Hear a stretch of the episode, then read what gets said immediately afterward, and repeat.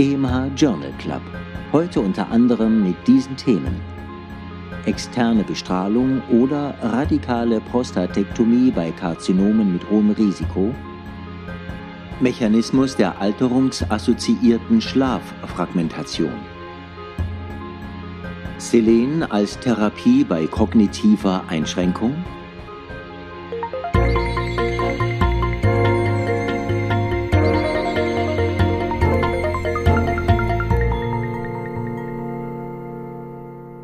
Liebe Hörerinnen, liebe Hörer, herzlich willkommen zu einer weiteren Folge des EMH Journal Club. Schön, dass Sie uns zuhören. Unser Podcast-Team, das besteht aus Professor Dr. Reto Krapf, er schreibt die Studienzusammenfassungen und kommentiert sie hier auch gleich für Sie, aus Christian Heller, er spricht die Studienfacts und aus mir, ich bin Nadja Petschinska, ich moderiere und produziere diesen Podcast.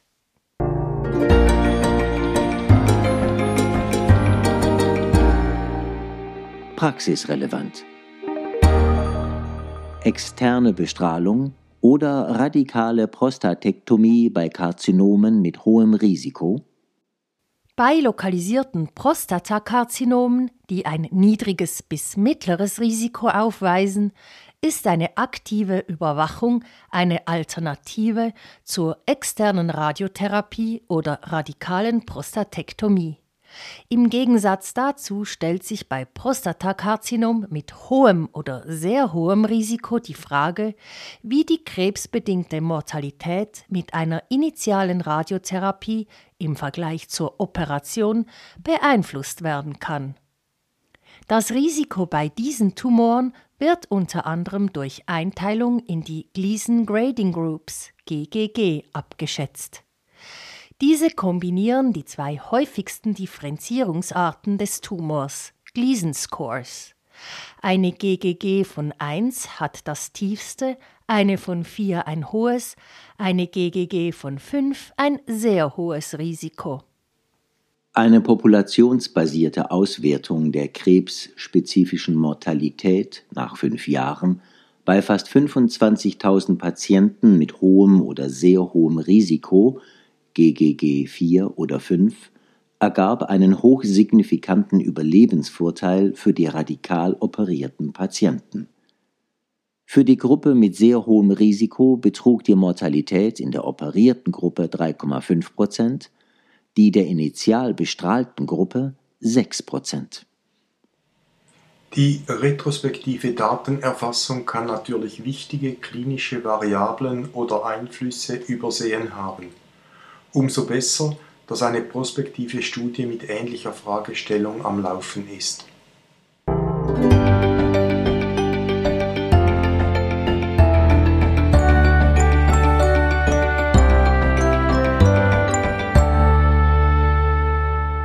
Tragbare Kardioverter-Defibrillatoren.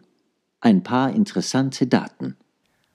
Eine reduzierte linksventrikuläre Ejektionsfraktion von unter 35 Prozent ist beim Erwachsenen der stärkste Risikofaktor für einen plötzlichen Herztod, meist als Folge einer ventrikulären Dysrhythmie. In einem Teil der Fälle sind die auslösenden Erkrankungen reversibel, zum Beispiel Myokarditis, postpartale Kardiomyopathie, Takotsubo-Syndrom, nach Explantation eines infizierten Defibrillators und andere mehr. Oder die Therapie ist effektiv, Herzinsuffizienz, sodass sich ein abnehmbarer Kardioverter-Defibrillator als Überbrückung vor der oder als Alternative zur invasiveren Implantation als Option anbietet. Eine Studie aus Deutschland und der Schweiz findet, dass bei 708 Patientinnen und Patienten zwischen 2012 und 2019 die durchschnittliche Tragdauer 21 Stunden pro Tag betrug, bei jüngeren war sie kürzer. In knapp der Hälfte der Fälle verbesserte sich die Ejektionsfraktion während der Tragperiode auf über 35 Prozent wodurch der arrhythmogene Hauptrisikofaktor eliminiert wurde. Die definitive Implantation eines Kardioverters bzw. Defibrillators erfolgte dann bei den schweizerischen Studienteilnehmenden deutlich häufiger als bei den deutschen 48,4 versus 29,3 Prozent. Warum? Medizinisch indiziert? Vielleicht übertriebenes Sicherheitsdenken? Fee-for-Service-Effekt? Und oder eine restriktivere Kassenpolitik in Deutschland?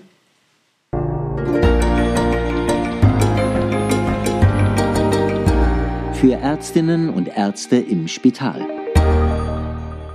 Wer oder was schlägt 0,9-prozentiges NaCl auf der Intensivstation? Kochsalzlösung NaCl war bislang weder den Infusionslösungen mit Albumin noch Häs Hydroxyethylstärke in Bezug auf Mortalität und dem Auftreten akuter Nierenschädigungen unterlegen.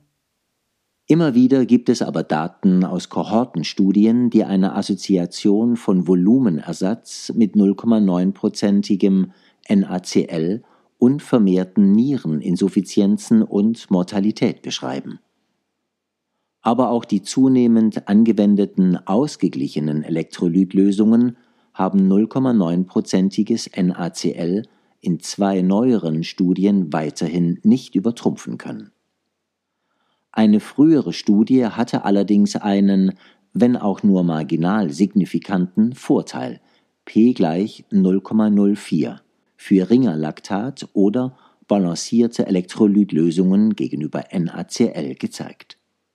Gemischter Endpunkt Mortalität und Niereninsuffizienz nach 30 Tagen.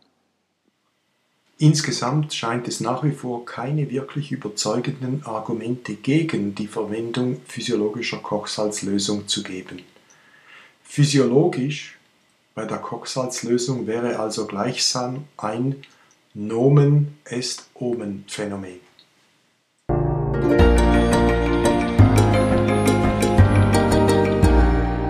Neues aus der Biologie. Mechanismus der alterungsassoziierten Schlaffragmentation.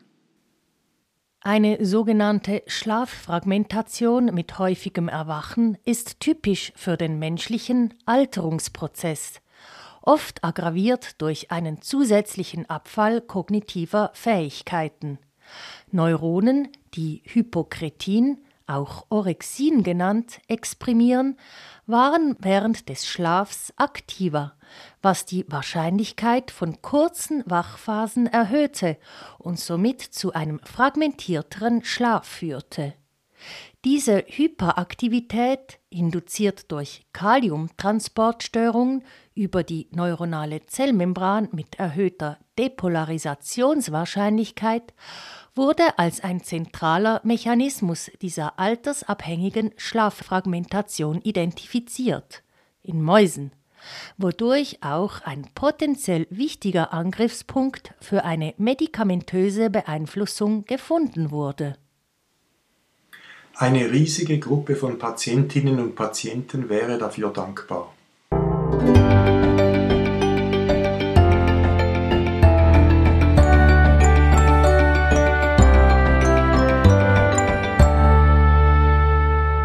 Selen als Therapie bei kognitiver Einschränkung?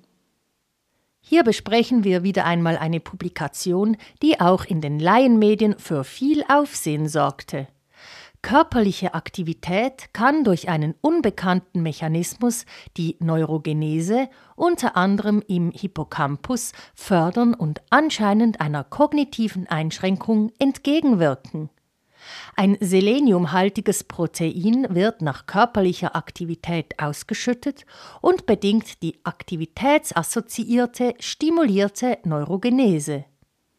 Bei Mäusen soll sogar eine diätetische Gabe von Selenium die Effekte der körperlichen Aktivität imitieren können, dies durch Neurogenese, Verhinderung und, gemäß den Autorinnen und Autoren, sogar Reversibilität der kognitiven Einschränkung. Die Vorstellung, durch einfache diätetische Interventionen komplexe Krankheitsprozesse zu beeinflussen, ist verführerisch. Angesichts der langen Liste unerfüllter Versprechen dieses Forschungszweiges über viele Dekaden Hier der kurz und bündige Rat. Vorsicht! Zumindest jetzt noch.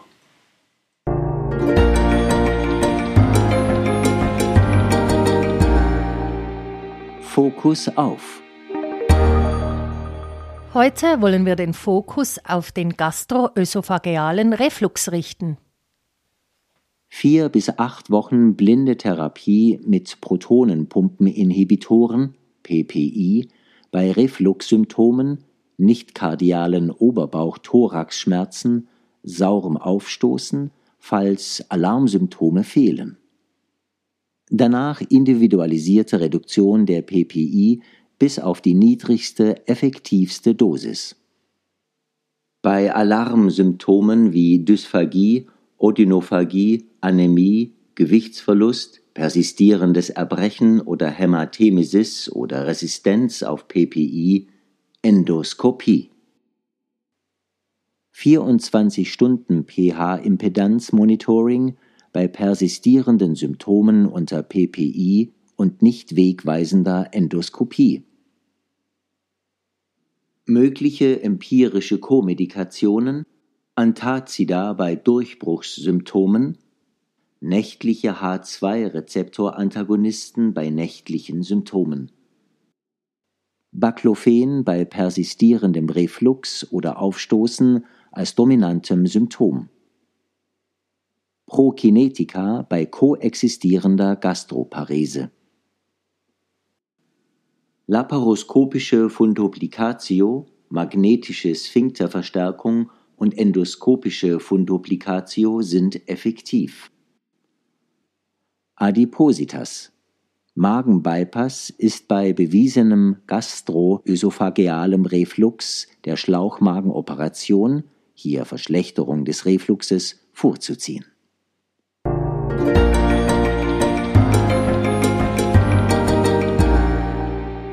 Auch noch aufgefallen. Genscherentherapie erfolgreich bei hereditärer Transthyretin-Amyloidose. Die hereditäre Form dieses Typs der Amyloidose ist durch eine hepatische Überproduktion von Transthyretin, gefolgt von Polyneuropathien und einer Kardiopathie charakterisiert. Eine zwölfmonatige Nachverfolgung von 15 Patientinnen und Patienten, bei denen das mutierte Transthyretin-Gen mit der Genschere CRISP-Cas erster Bericht 2021 ausgeschaltet wurde, zeigt anhaltend tiefe Transthyretin-Konzentrationen und deutet das Potenzial an, die Neuropathie oder Kardiomyopathie zu verhindern oder zu behandeln. Ein Vergleich mit anderen Therapien, namentlich sogenannten Antisens-Oligonukleotiden, steht auch noch aus.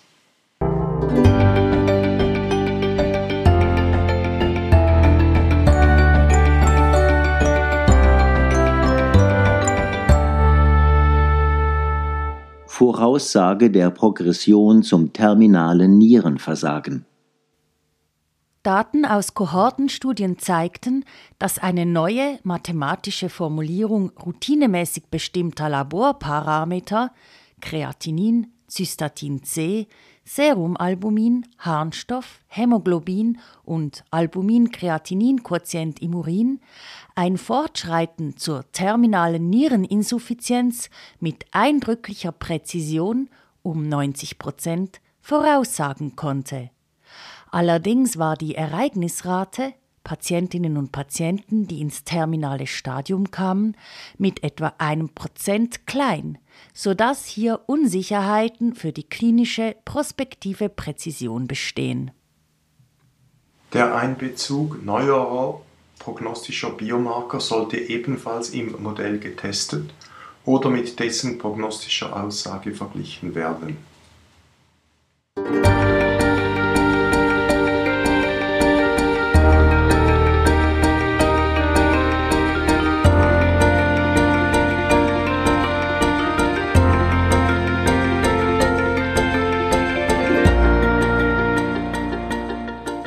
War schon wieder eine Folge des EMH Journal Club.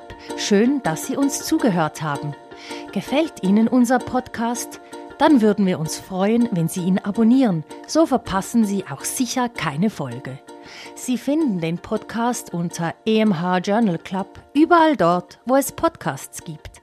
Also zum Beispiel auf Spotify, Apple Podcast, AntennaPod oder Samsung Podcasts. Und empfehlen Sie ihn doch Ihren Kolleginnen und Kollegen weiter. Die nächste Folge erscheint am 13. April. Bis dahin, machen Sie es gut.